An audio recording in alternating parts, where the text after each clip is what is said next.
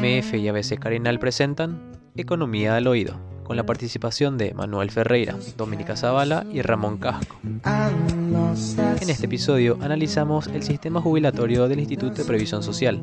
Este programa fue realizado el 8 de febrero de 2020.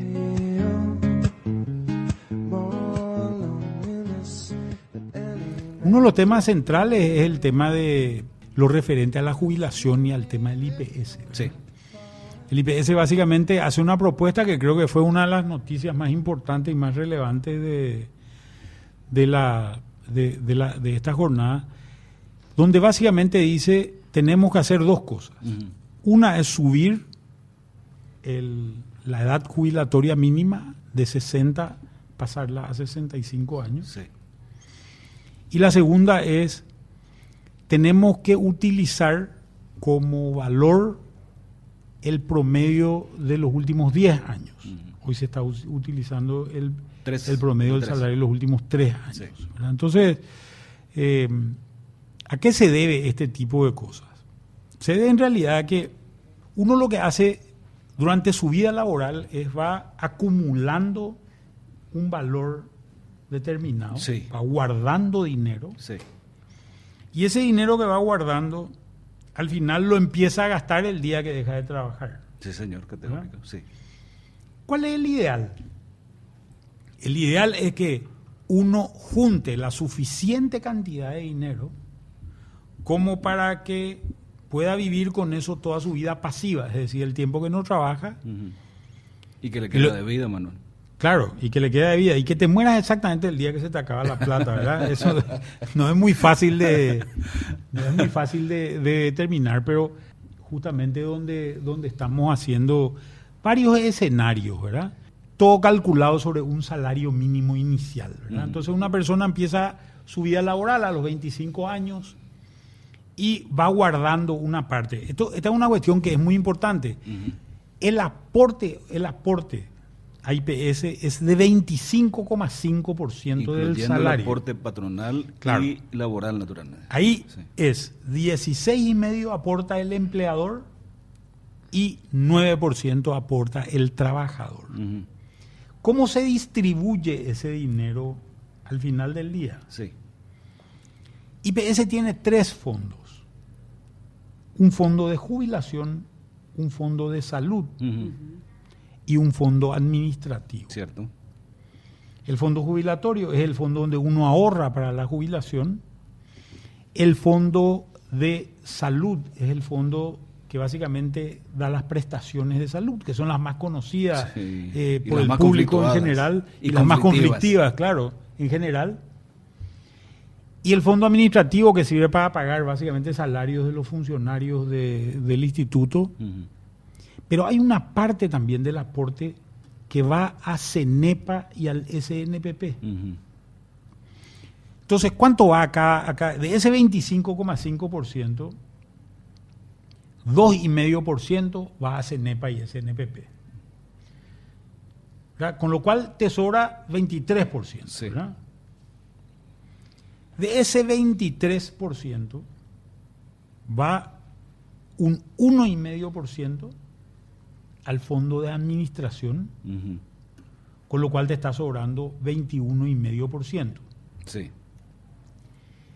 9% va al fondo de salud Ujú. para compra de medicamentos, para construcción de hospitales, para pago de personal de blanco en general. Ahora también hay un esquema de financiamiento a partir de una ley que salió hace unos años que el 40% de los fondos jubilatorios también se pueden gastar en, en- en construcción de hospitales. Así que Mm. está un poco alivianado el fondo de salud últimamente. Y el restante, 12,5%, es lo que yo aporto para mi jubilación. Mm. ¿verdad? Entonces, podemos hacer el cálculo sobre un salario mínimo que está más o menos en 2.198.000 guaraníes. El número que te da eh, sobre, sobre ese valor es más o menos de 274.750 guaraníes es el aporte hoy de una persona para su jubilación el, el mensualmente. El 25,5%. No, esto es el 12,5%, ¿verdad? Okay, okay, es lo que va para la jubilación. Okay. ¿Verdad? El aporte de 25% es más entiendo, que esto. Entiendo. Por eso yo quiero decir, en realidad es 12,5%, son 274 mil eh, guaraníes que 750, yo aporto, sí. que son eh, 12 meses, son más o menos 3 millones 300 mil guaraníes, uh -huh. lo que voy a aportar por año uh -huh. si tengo un salario mínimo. ¿verdad? Entiendo. Hoy la edad jubilatoria es de 60 años. Este es un primer ejercicio que hicimos. 35 años de aporte, de los 25 hasta los 60. Uh -huh. Te jubilás con 60 años. Uh -huh. ¿verdad? Y la esperanza de vida en Paraguay está más o menos en 75 años, o sea, te morís a los, a, a, a los, a los 75 años, durante 15 años cobras sin trabajar, Uh -huh. por llamarlo de alguna manera. ¿Cuánto se cobra en este primer escenario? El cobro es del 100%. Uh -huh. Y eh, el otro tema que es importante también en esto es que acá nosotros, la plata que se junta para el fondo jubilatorio se invierte. Se invierte. La tasa de inversión, y uno puede entrar a la página web de IPS Uh -huh.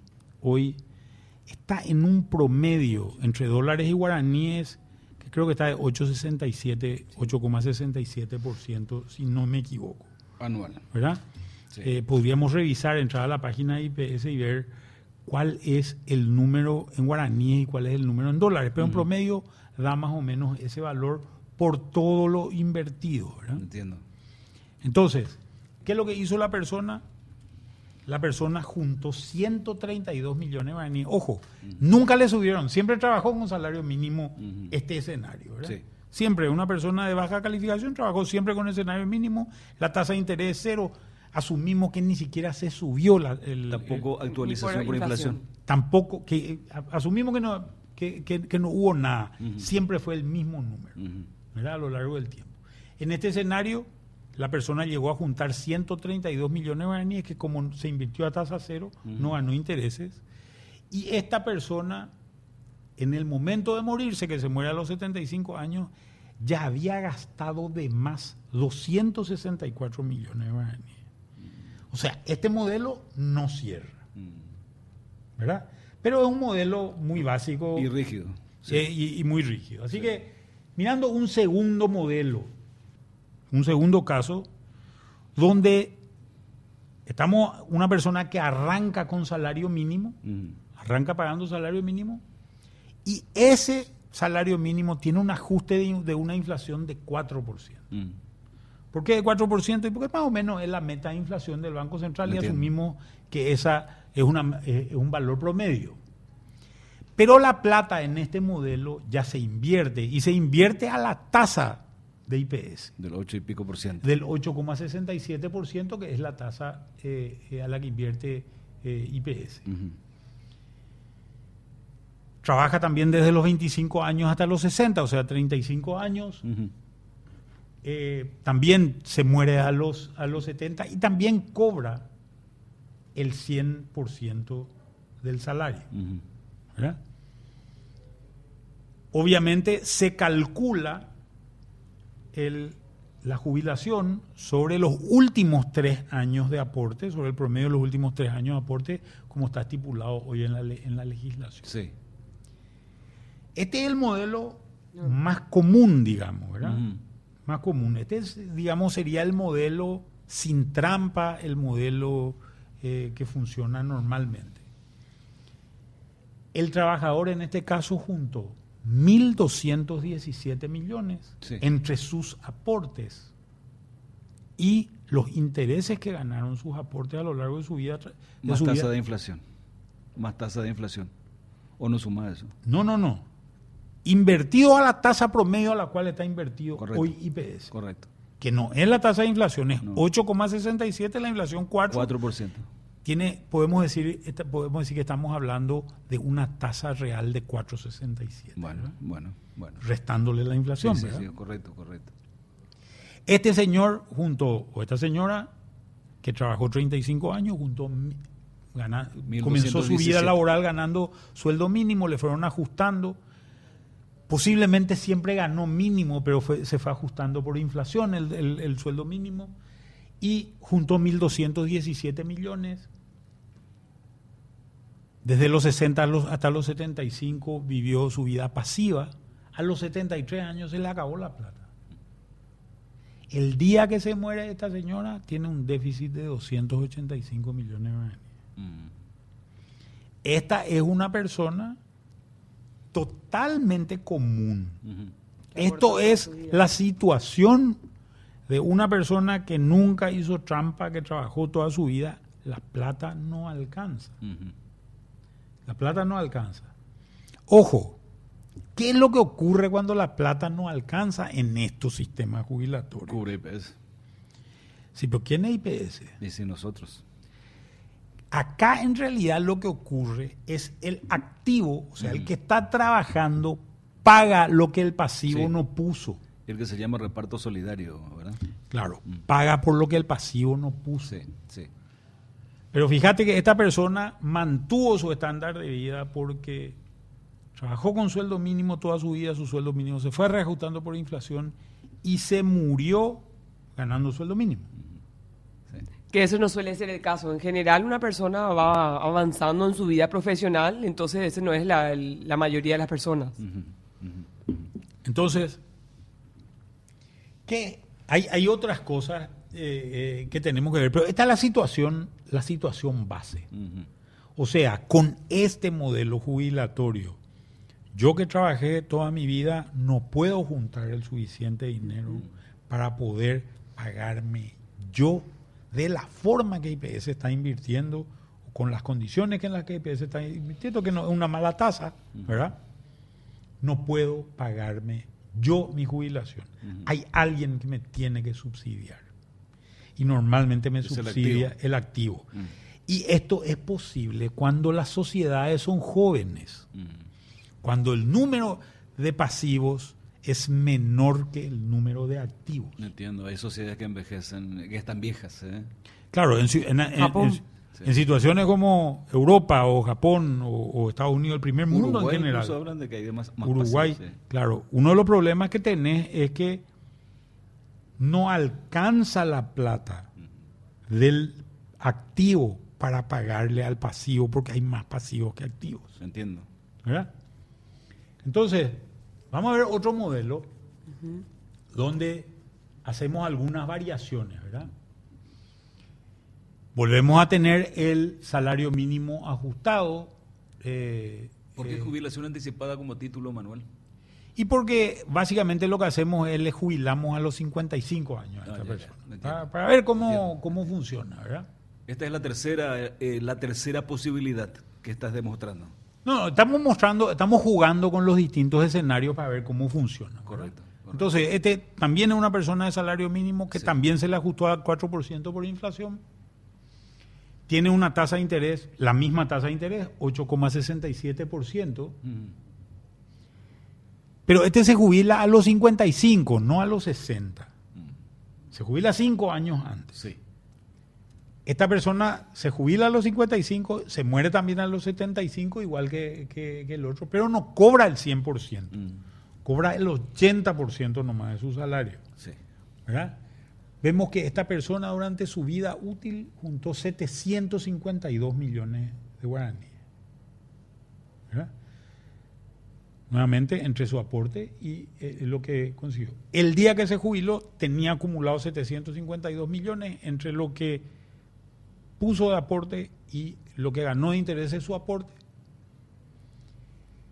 Y ahí empieza a gastar, a vivir al 80% del salario mínimo, no al 100% del Sí. salario mínimo. Sí. ¿Qué es lo que le pasa? Al año- al- a la edad de 65 años, durante 10 años no me alcanza su aporte. Después ya tiene que poner otro. ¿Verdad? 845 millones su déficit. Su déficit termina siendo mucho más grande que su aporte.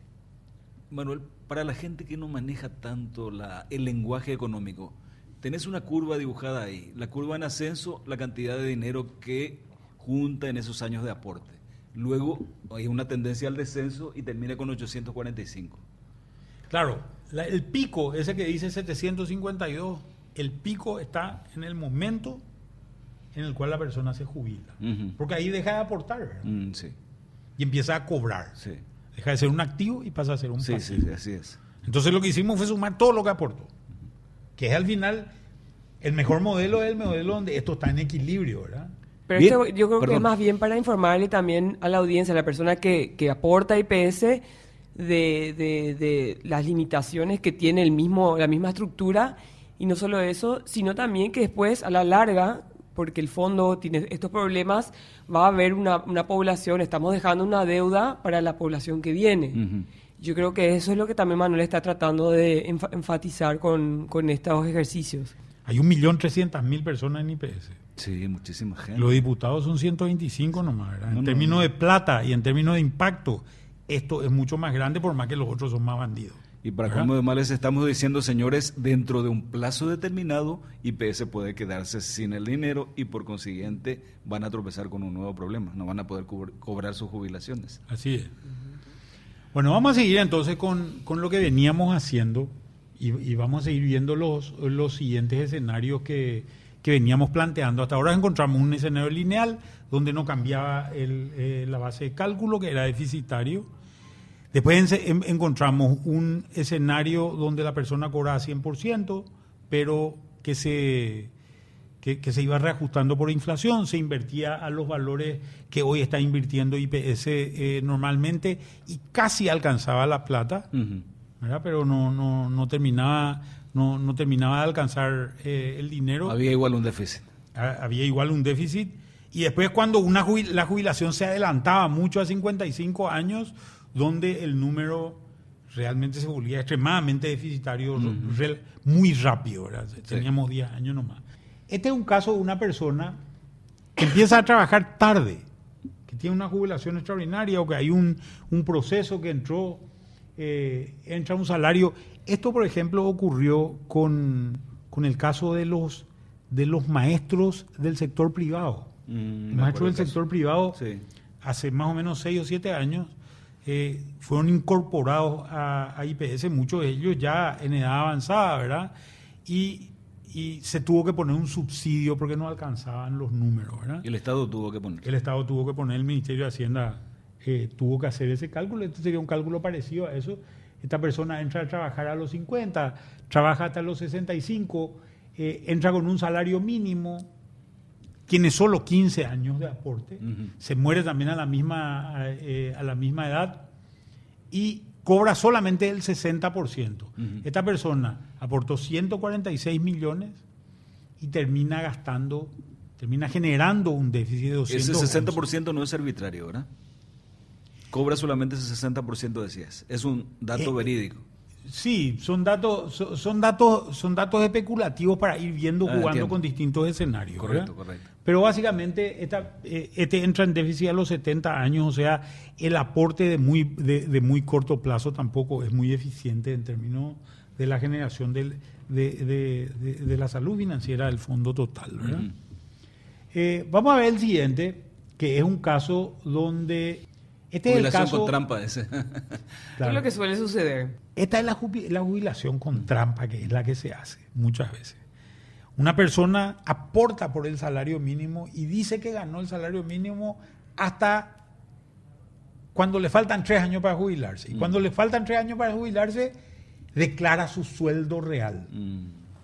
Declara su sueldo real. O sea, en este caso, en este caso pusimos que ese sueldo real es tres veces más.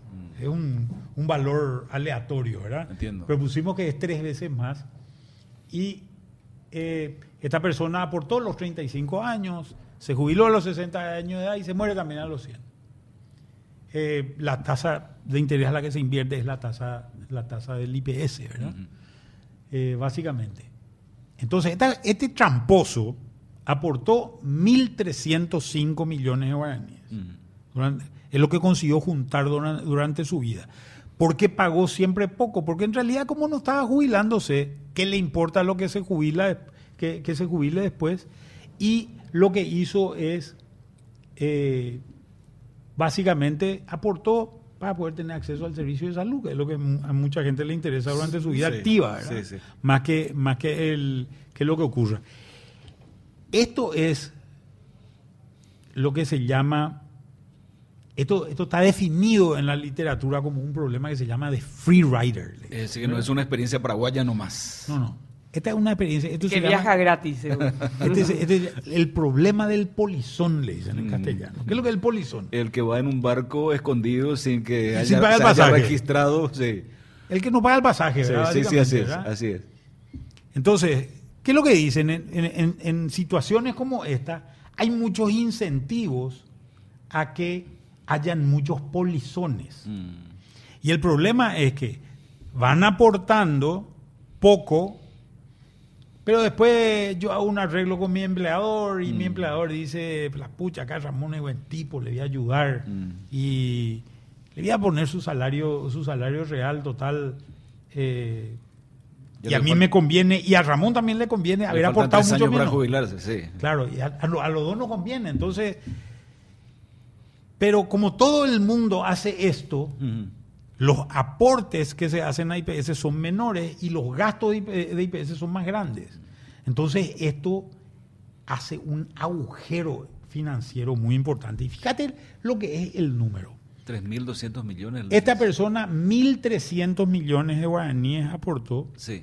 pero terminó a, a- a los 65 años, 5 años nomás alcanzó su plata, Ujú. Su plata para cubrir.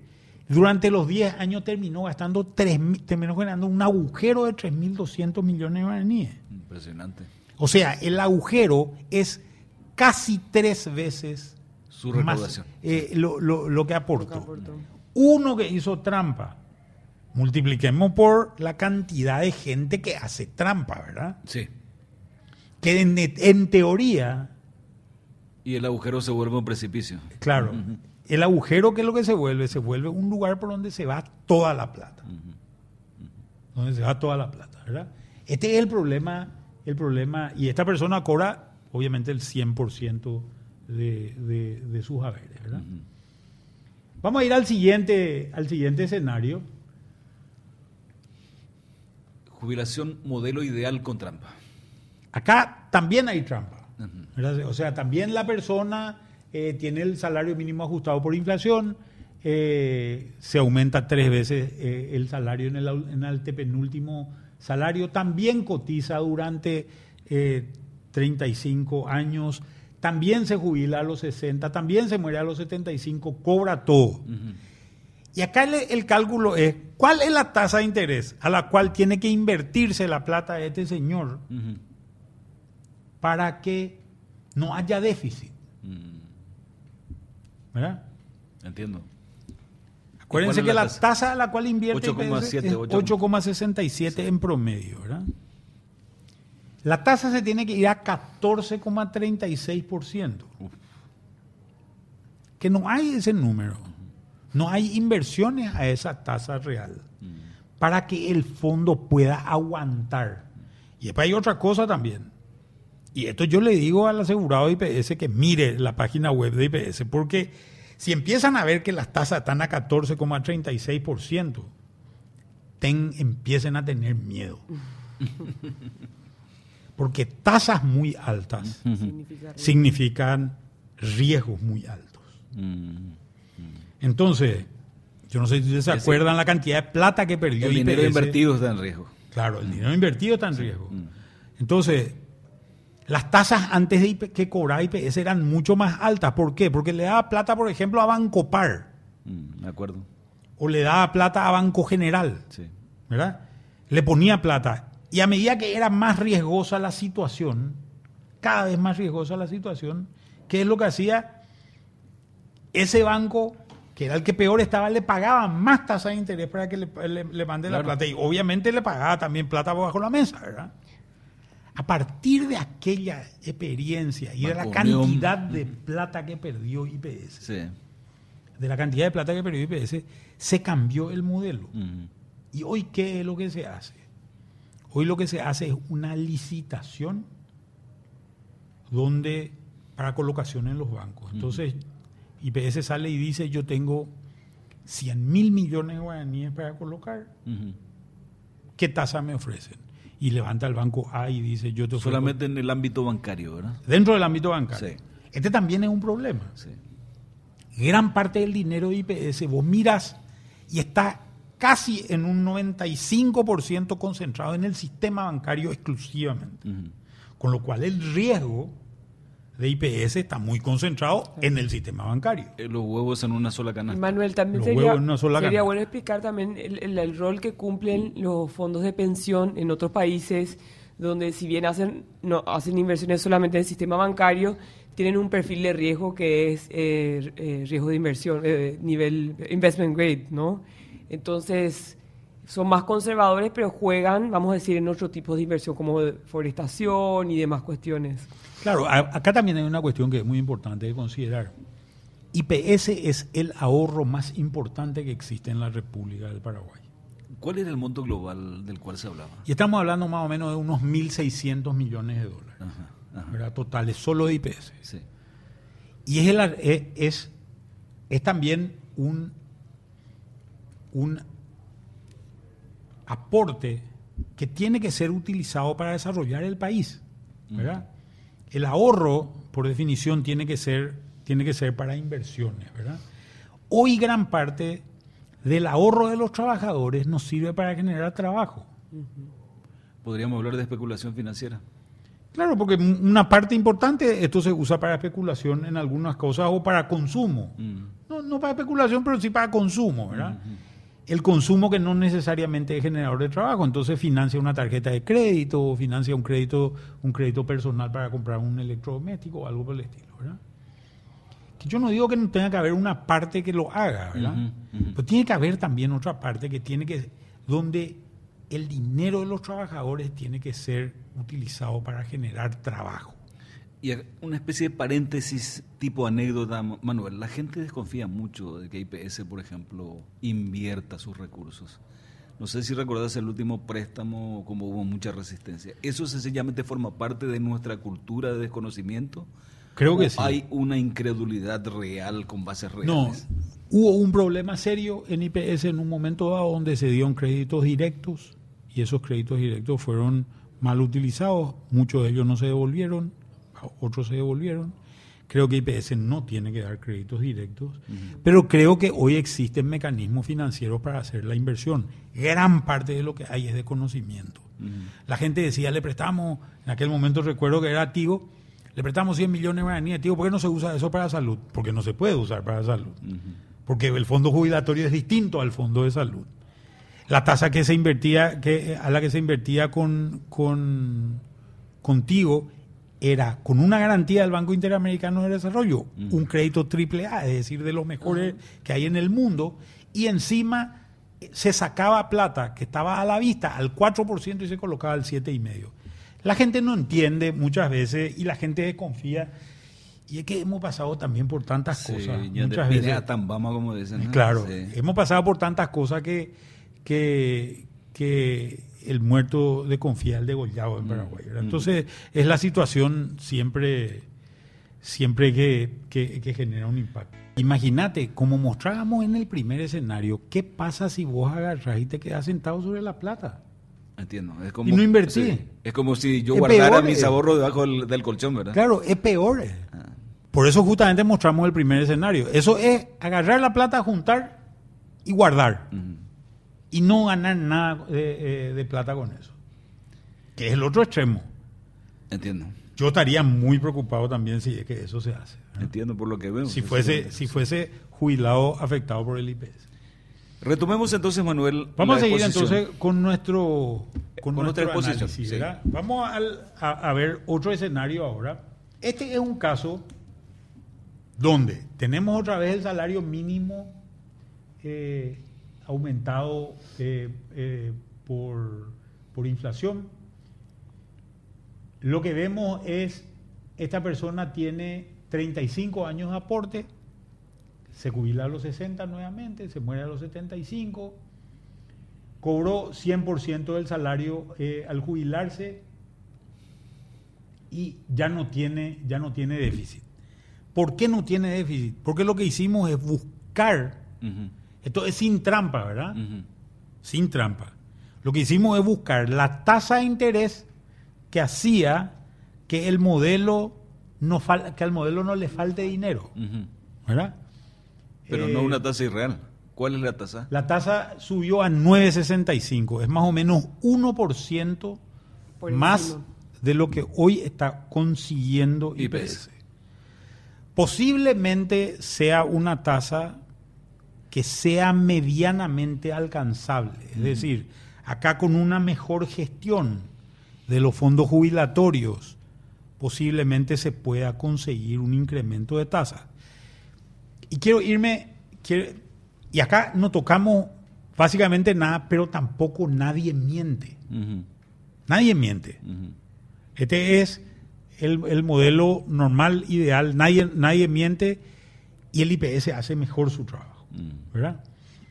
El IPS hay mucho, tiene muchísimo espacio de gestión. Por ejemplo, el IPS no tiene una capacidad de inversión muy desarrollada todavía. Fíjate que voy a, voy a volver a dar el ejemplo de Tigo, al que se le prestó 100 millones de dólares. A Tigo se le prestó 100 millones de dólares con una garantía del BID. Sí. Banco Interamericano de Desarrollo. 7,5% más la garantía del BID 2%. A Tigo le llegó el dinero a 9,5%. Sí. ¿Verdad? ¿Por qué? Porque IPS no tiene un departamento de inversiones con capacidad de análisis. En otras partes del mundo, Y ese trabajo es el BID. ese trabajo le hace el BID. Ujú. El BID le dice, yo te voy a garantizar, yo voy a hacer, yo voy a hacer el análisis de Tigo, pero a cambio de eso te voy a cobrar un 2%. Ujú. Entonces, en otras partes del mundo, fondos de pensión así de grandes como IPS tienen muchísima capacidad de análisis y de gestión. Si nosotros pudiésemos desarrollar esa capacidad de análisis y esa capacidad de gestión, posiblemente podríamos alcanzar esta tasa que sea de 1% más. ¿verdad? Y esto es solamente un ejemplo. Existen otras alternativas. IPS compra todo lo que eh, coloca todo su dinero en un esquema de colocación que se llama hold to maturity. ¿Qué quiere decir hold to maturity? Quiere decir mantenerlo hasta, la- hasta, hasta el vencimiento. ¿verdad? En otros, pa- en otros países se hacen operaciones que se llaman operaciones en secundario. Entonces, yo compro un papel financiero, por ejemplo, un CDA de un banco, lo coloco a dos años y medio de plazo, y cuando pasó un año y lo coloqué, y voy a decir una tasa cualquiera, lo coloqué al 7%, Ujú. a dos años y medio en guaraníes. Después, como la tasa de un año y medio es de 5% nomás, cuando transcurrió un año y le falta un año y medio para mi papel, a mi papel, yo salgo y lo, lo vendo En el mercado secundario. en el mercado secundario, lo vendo al 6%. Para vos, Ramón, que, que querés invertir tu plata un año y medio, decís, me conviene más comprar este papel en secundario porque paga, porque pa- el valor neto que consigo es 6 Sí. y el, el que voy a conseguir en el banco es de 5 nomás. Mm. Entonces, esta diferencia entre los dos valores es una diferencia, es una diferencia que a vos te conviene, entonces tenés más apetito por ese, por ese CA. Ujú. Para IPS, IPS venía colocando a 7, Ujú. venía colocando, tenía su plata colocada a 7, se hace de liquidez, gana en la operación un 1%, porque esa diferencia entre, entre eh, 5 y 7%, la mitad es para el comprador y la mitad para el vendedor, en este ejemplo que estoy dando, gana 1% más, o sea, le rindió 8 al final el papel, le rindió 8 al papel, se hizo de liquidez y volvió a comprar a 7. Mm. ¿verdad? Este tipo de operaciones las hacen plataformas de inversión muy importantes. Eh, yo conozco, por ejemplo, vi la sala de operaciones, por ejemplo, de, de Teachers, que es, el fondo jubilatorio de los maestros americanos, que es un fondo, es uno de los fondos jubilatorios más grandes del mundo, y las operaciones que hacen son gigantes gigantes y le dan una rentabilidad al fondo de más o menos 7, 8, 9%, que en Estados Unidos y en dólares es una fortuna. ¿verdad? El fondo jubilato, eh, el fondo, eh, los fondos de la universidad, de las universidades. El fondo de Harvard en su momento era más grande que, que el PIB de Paraguay. Por eso se pueden dar el lujo de ser la mejor universidad del mundo, porque tienen plataformas de inversión que son muy eficientes en su gestión. ¿verdad? IPS no cuenta con ese departamento. IPS no tiene esto. O lo tiene, no lo ha podido desarrollar, no lo hizo, tiene miedo de hacerlo. IPS nunca vendió un papel en secundario. Entonces, obviamente, no genera, no genera mejoras en este tipo de cosas. Pero bueno, también hay, hay muchas restricciones políticas. Toda esta puteada que vemos también está vinculada a ese tipo de cosas, ¿verdad? Entonces, vamos a ver, vamos a ver, creo que tenemos todavía eh, algún modelo eh, más. Con la reforma. Esta es la jubilación que se está proponiendo. El caso de la jubilación que se está proponiendo. ¿Qué es lo que se está proponiendo acá? Básicamente, que la gente no se jubile más a los 60, sino se jubile a los 65. No me haya retado a mí. Esto propone IPS, no yo. Sí, entiendo. ¿Verdad? Quiero que, quiero que sea nomás Quiero que se entienda nomás lo que se está proponiendo. ¿verdad? Entonces, básicamente, esta persona contribuye durante 40 años. Eh, la tasa a la cual se coloca es la tasa de siempre, es la tasa a la que está vigente hoy, 8,67. La esperanza de vida es la misma, o sea, se muere, esta persona se muere a los 75, tiene 10 años nomás de vida de jubilado, y acá sí sobra plata, ¿verdad? Acá sí sobra plata, ¿verdad? Eh, yo no, recuerdo en, este escenario si es que usamos también los 10 años eh, en, este caso, pero, pero en los 10 años, usar el promedio de los 10 años tiene como 65 objetivo... 75. No, no, no. Hacer como base de cálculo de tu jubilación los últimos 10 años de tu sueldo, en vez de los últimos 3, lo que tiene como objetivo es evitar este problema del polizón que decíamos anteriormente, ¿verdad? O sea, es mucho más difícil mentir y mentir cuando son 10 años que cuando son 3 años, ¿verdad? Que es básicamente la propuesta que, que y también cabe, cabe, resaltar, Manuel, que el, número de 65 años no es un número que se le vino a ellos. Hoy en día también hay varias discusiones. Bueno, Brasil está haciendo su reforma previdenciaria, que le llaman, que subieron de 56 a 65. Sí. O sea... Y esta es una cuestión que es interesante, justamente lo que, lo que señalaba Dominica, ¿verdad? Creo que es una cuestión interesante de considerar. En Brasil no era 55, era 50 años la jubilación. Distinto para mujer y hombre, pero sí pero bajísimo. A mí me resulta simpático, una vez me voy al Brasil y en Brasil todo ahí para el idoso, ¿verdad? El jubilado, ¿verdad? Y tiene un carnet de, jubilado y obviamente no hacen fila en ningún lado. En algunos estados hasta se pasan a la familia cuando la persona fallece, la jubilación. La herencia. No, pero lo que digo nomás es, eh, digo nomás como anécdota esto, La gente tiene un carnet y no hace fila.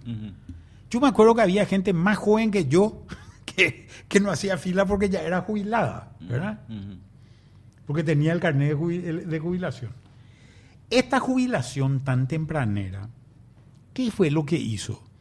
Porque, como dicen los americanos, no hay almuerzo gratis. Alguien paga esto cuando la jubilación no alcanza, terminan pagando, por ejemplo, hoy con los esquemas que existen, con este tres años, toda la gente que es activa está pagando lo que no pagó el pasivo que está jubilado. ¿Verdad? Por estas trampas que se hacen, por, toda esta serie de cosas. ¿Verdad?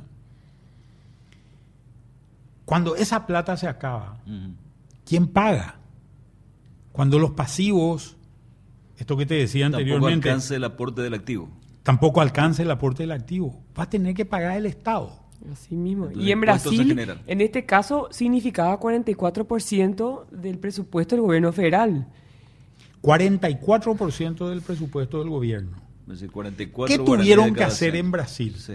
En Brasil elevaron la presión tributaria de valores de 22% del Producto Interno Bruto a valores del 36% del Producto Interno Bruto. Entonces, ¿qué hicieron? Lo que hicieron fue subirle los impuestos a las empresas. Claro, como Para la gente se que- como la gente se jubilaba muy temprano y no aportaba, entonces le subieron los impuestos a la gente. Al subirle los impuestos eh, a, a las empresas en general, ¿qué hicieron las empresas? Las empresas brasileras, en primer lugar, perdieron competitividad y lo segundo que hicieron fue empezar a despedir gente.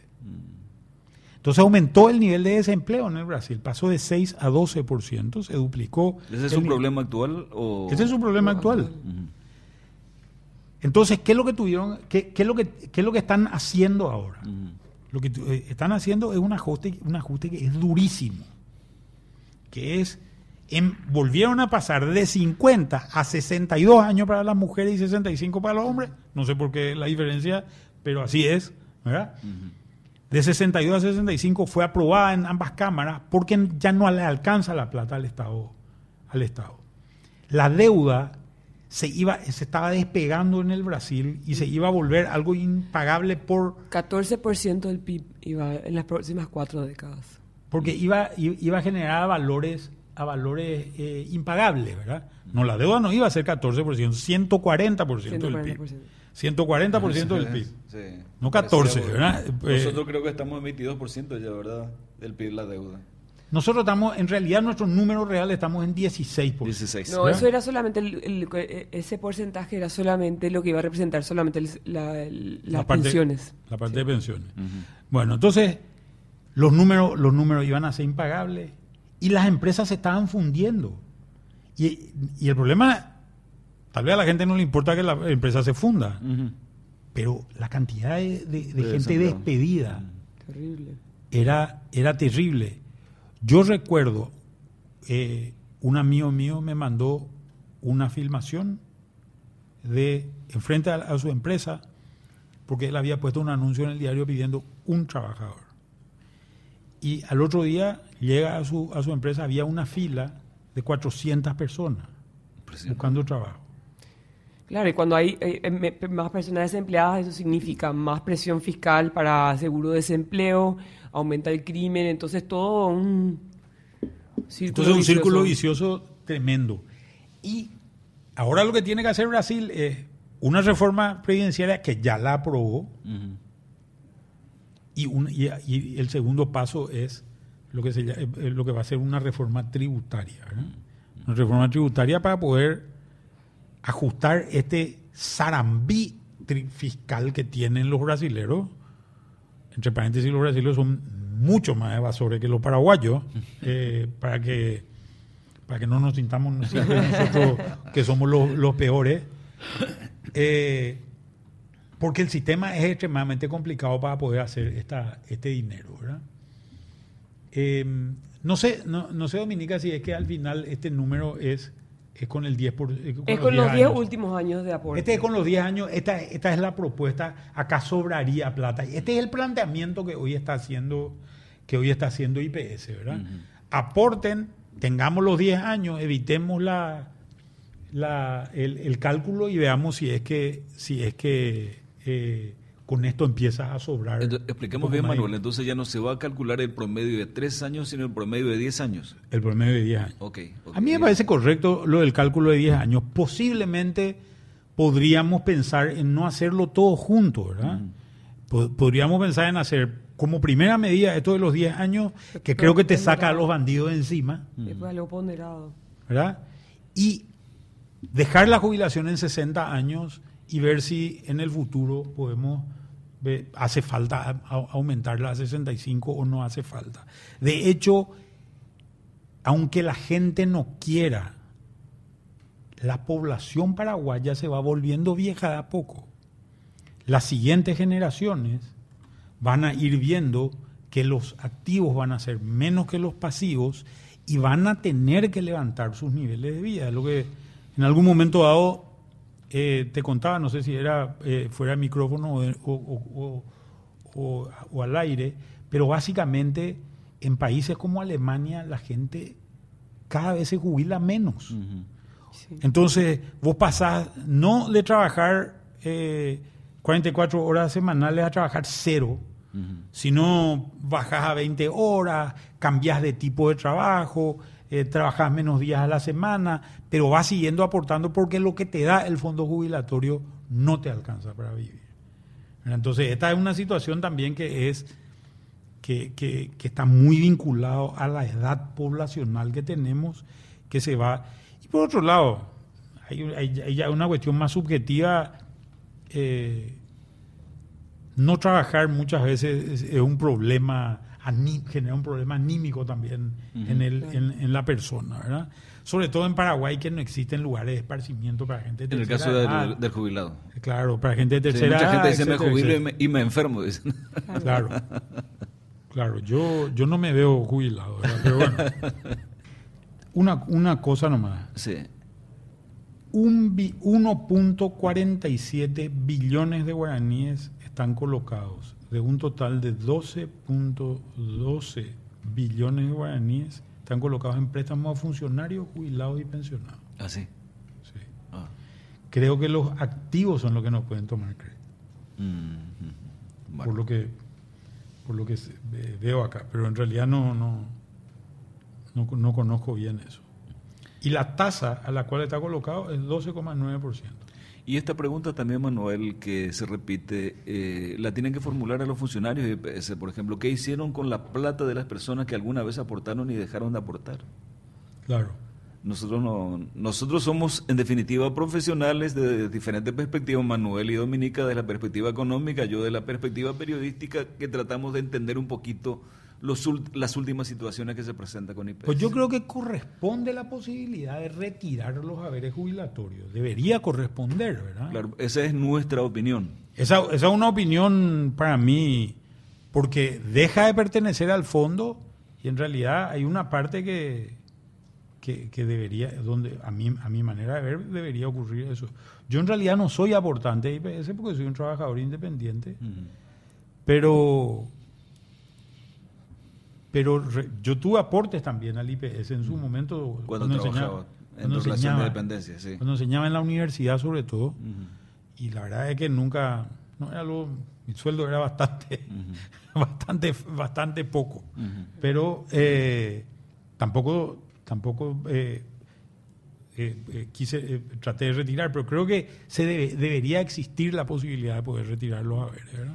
Creo que lo importante también es mencionar, Ramón, Sí. que eh, no solamente es un problema para aportantes y futuros jubilados, sino que esto es un problema también futuro para las finanzas públicas del país y para el desempeño de la economía, como daba el caso Manuel, el caso de Brasil, ¿no? Así que creo que eso también es algo que, hay- que sirve para reflexionar en los ejemplos alrededor de los países vecinos. A mí me parece que es bastante claro. Estamos tratando de entender si tenemos futuro como jubilados y los que se van a jubilar. Si van a tener dinero para cobrar su jubilación. Si nuestra institución que se llama IPS va a continuar o se va a hundir. Eso es lo que estamos tratando de explicar. Y que las medidas que están, si van a ser eficientes o no, las medidas que están utilizando como salvataje o proyectan como salva- salvataje. Eso es lo que pretendemos. Claro, yo creo que, que desde la perspectiva, porque también había un señor que decía tiene dos mil millones, este no es un problema. Sí, pero eso, eh, eh, ese dinero es un dinero que es un problema si es que nos cierran los números al final. No hay que tener una visión estática, sino hay que tener una visión dinámica de esto. ¿verdad? Cuando mostrábamos en un caso determinado la situación de hoy, decíamos, creo que era de 700 o 800 millones de guaraníes que se perdía por persona jubilada. A medida que se, va- se, se empieza a jubilar, se va a empezar a comer ese fondo. Y ese es el problema, ese es el problema que esa, esa cantidad se va a ir achicando en el tiempo y al achicarse eso es donde no alcanza, ¿verdad? Sobre todo que en muchos momentos se hicieron malas inversiones, a pesar de que se hicieron otras inversiones también fabulosas, ¿verdad? Porque eh, quiero poner algunos ejemplos.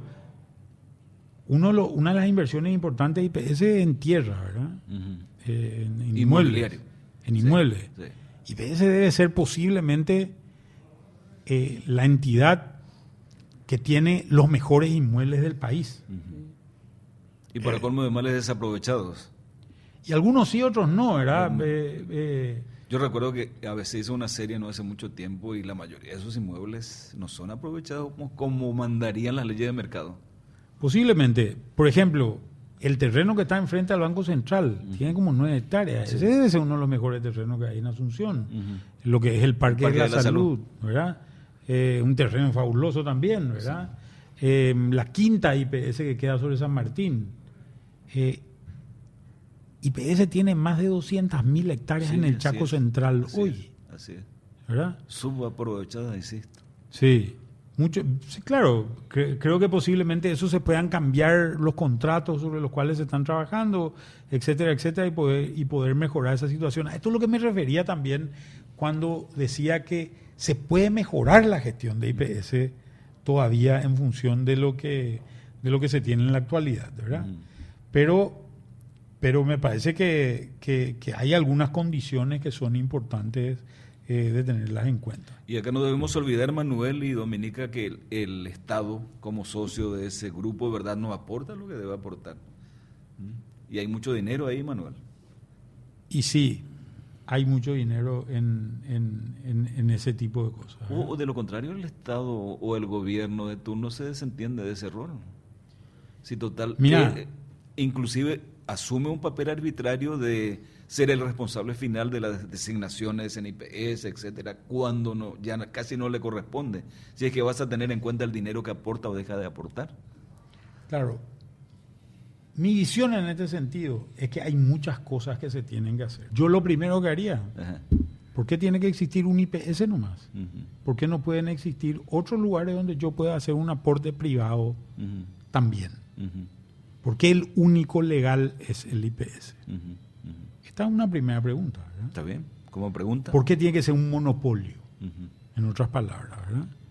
De todas maneras, hay otras cajas, ¿eh? Hay otras muchas cajas. Para algunos sectores que están reglamentados, pero si yo tengo una empresa en el sector privado que no está bajo, bajo el amparo de ciertas cajas, de ciertas cajas, mi obligación es aportar solamente al IPS. Yo no puedo aportar a un tercero. Lo que estamos diciendo es, esta no es una discusión trivial, no es una discusión que me afecta a mí como persona, es una discusión que me afecta a mí como persona y me afecta como ciudadano. Dicho esto, la sostenibilidad del fondo IPS es clave para la República.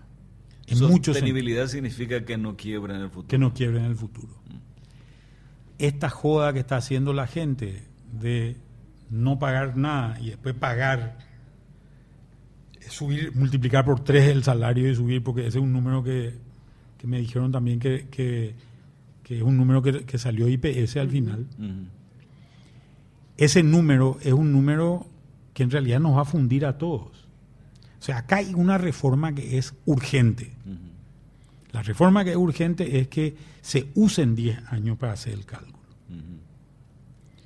Posiblemente el incremento de la edad jubilatoria de 60 a 65 no sea tan urgente, va a ser necesario en su momento, aunque a la gente no le guste, porque o si no la plata no va a alcanzar.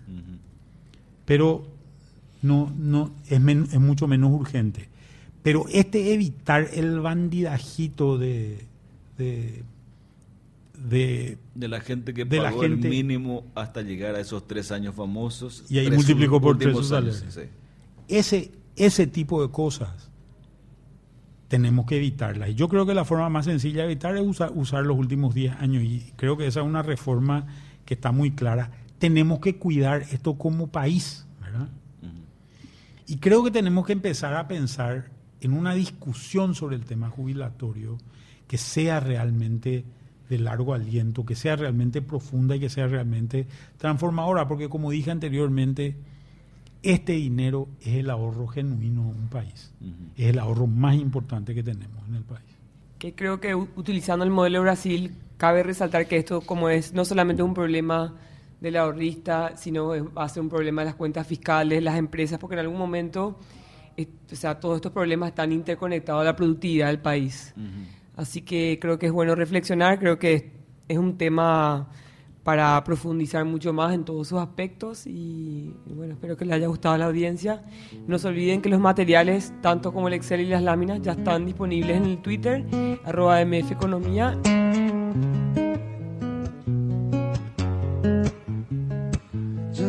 Podcast también puedes escucharlo en Google Podcast, Apple Podcast y otras plataformas. Y no te pierdas el próximo episodio de Economía al Oído.